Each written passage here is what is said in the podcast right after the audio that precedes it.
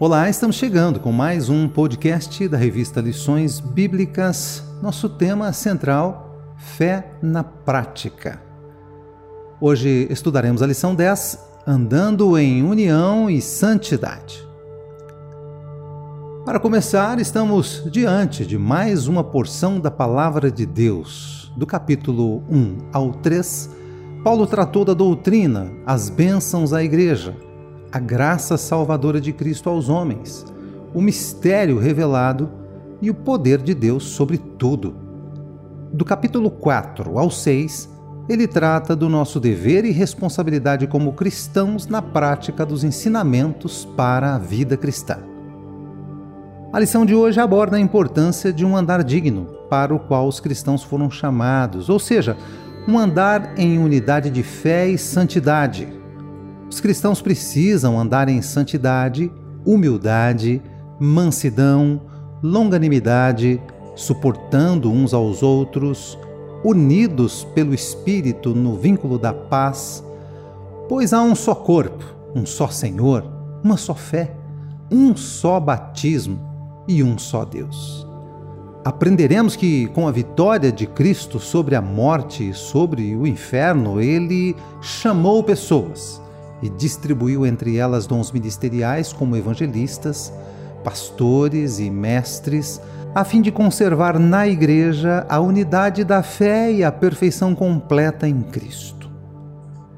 Todo cristão necessita evidenciar ao mundo e às potestades do mal as características da nova vida em Cristo.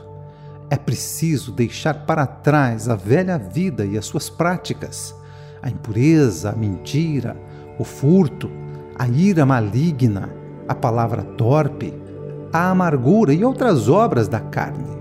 É preciso também não entristecer o Espírito Santo, que selou os cristãos. Caro leitor, convidamos você, por meio desta lição, a conhecer as práticas de uma vida nova em Cristo Jesus a unidade pelo vínculo da paz, versos de 1 a 3. Quando alguém se vincula a uma instituição, assume a responsabilidade de manter uma determinada conduta de vida. Da mesma maneira, este tópico descreverá o tipo de vida que o cristão deve ter no corpo de Cristo. A Igreja de Cristo tem um importante papel na preservação da unidade. Paulo sugere que os crentes de Éfeso andem de forma digna e atendam ao chamado para o qual foram vocacionados, verso 1. A forma de se preservar a unidade pelo vínculo da paz é por meio de virtudes que devem fazer parte de nossas vidas: humildade, mansidão, longanimidade e a importância de ser um suporte na vida dos irmãos, verso 2.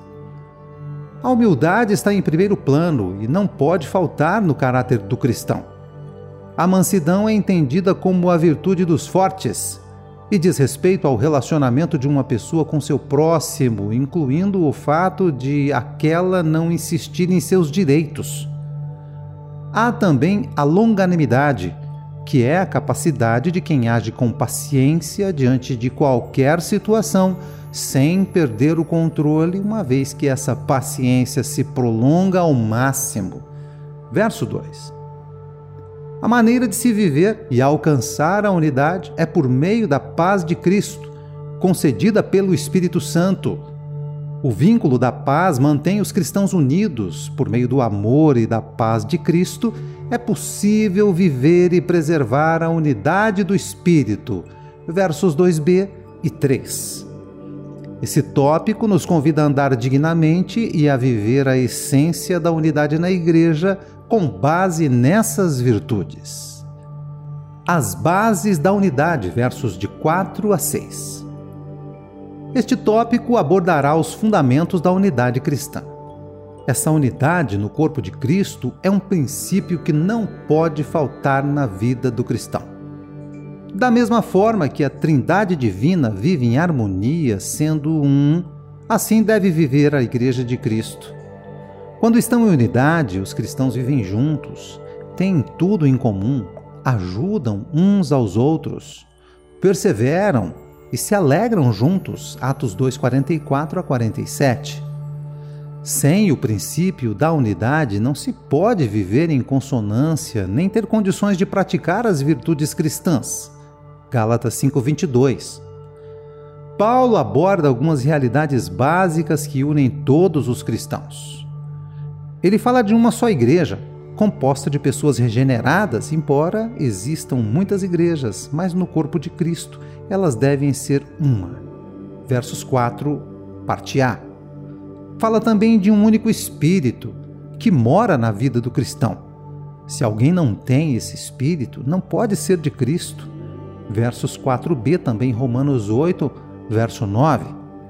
Fala ainda de uma esperança na volta gloriosa de Jesus que transformará nosso corpo mortal em imortal, porquanto ele é o único Senhor Jesus que morreu por nós. Versos 5a e de um só batismo, que nos une no corpo de Cristo e na Igreja. Verso 5, também primeira carta de Paulo aos Coríntios, capítulo 12, versículo 13. O apóstolo Paulo encerra o tema da unidade apresentando um só Deus, que é Pai de todos os cristãos, no versículo 6. Nós, como membros do corpo de Cristo, precisamos ser fiéis à igreja local de que fazemos parte e manter com os membros dela a mesma unidade que havia entre os cristãos da igreja primitiva. Os dons ministeriais são para a unidade da igreja, versos de 7 a 16.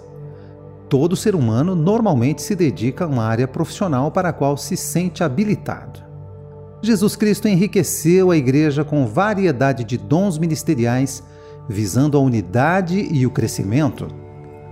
Pode-se conceituar dom como sendo uma dádiva, um presente, cujo objetivo é edificar e unir a igreja.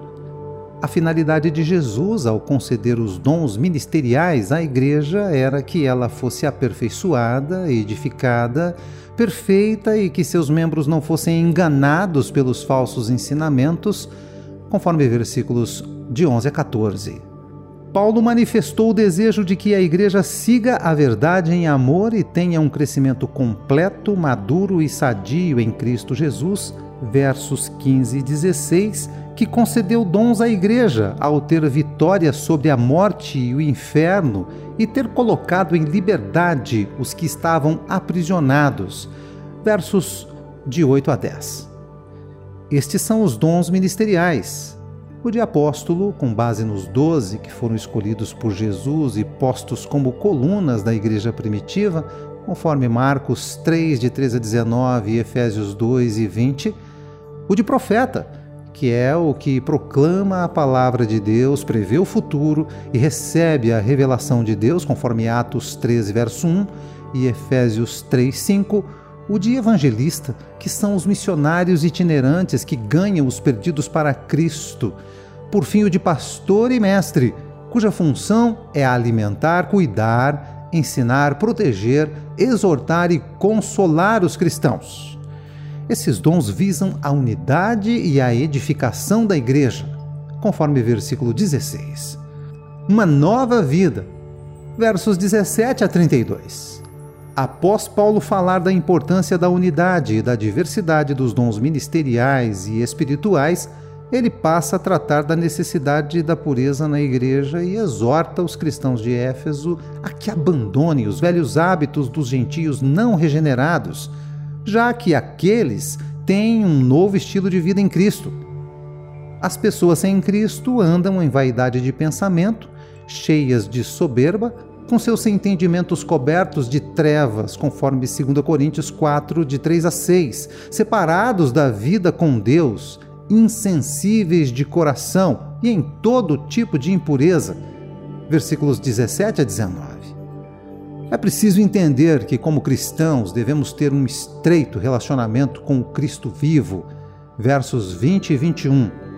Nele temos uma nova vida já que passamos por uma mudança radical quando deixamos a velha vida e nos renovamos na nova vida em Cristo Jesus. Versos 22 a 24. É preciso também deixar de praticar a mentira, versos 25 e João 8:44. A ira carnal, injusta e diabólica, verso 26. O furto, Verso 27. As palavras depravadas que prejudicam a nós mesmos e aos ouvintes. Verso 29. E outras obras da carne. Versos 31, também Gálatas 5, de 19 a 21. Caro leitor, se você já teve um encontro com Cristo, tem nova vida nele, tudo se fez novo. O Espírito Santo se alegra com você e ministra a vida de Cristo em você. 2 Coríntios 5,17. E se assim não fosse, você estaria entristecendo o Senhor da sua vida. Verso 30. É necessário que andemos em novidade de vida e que pratiquemos a benignidade, a misericórdia e o perdão ao nosso semelhante verso 32. Conclusão. Nessa lição, fomos exortados a andar em unidade e santidade em Cristo. Foi abordada a importância da unidade no vínculo da paz por meio de virtudes que devem fazer parte da vida cristã.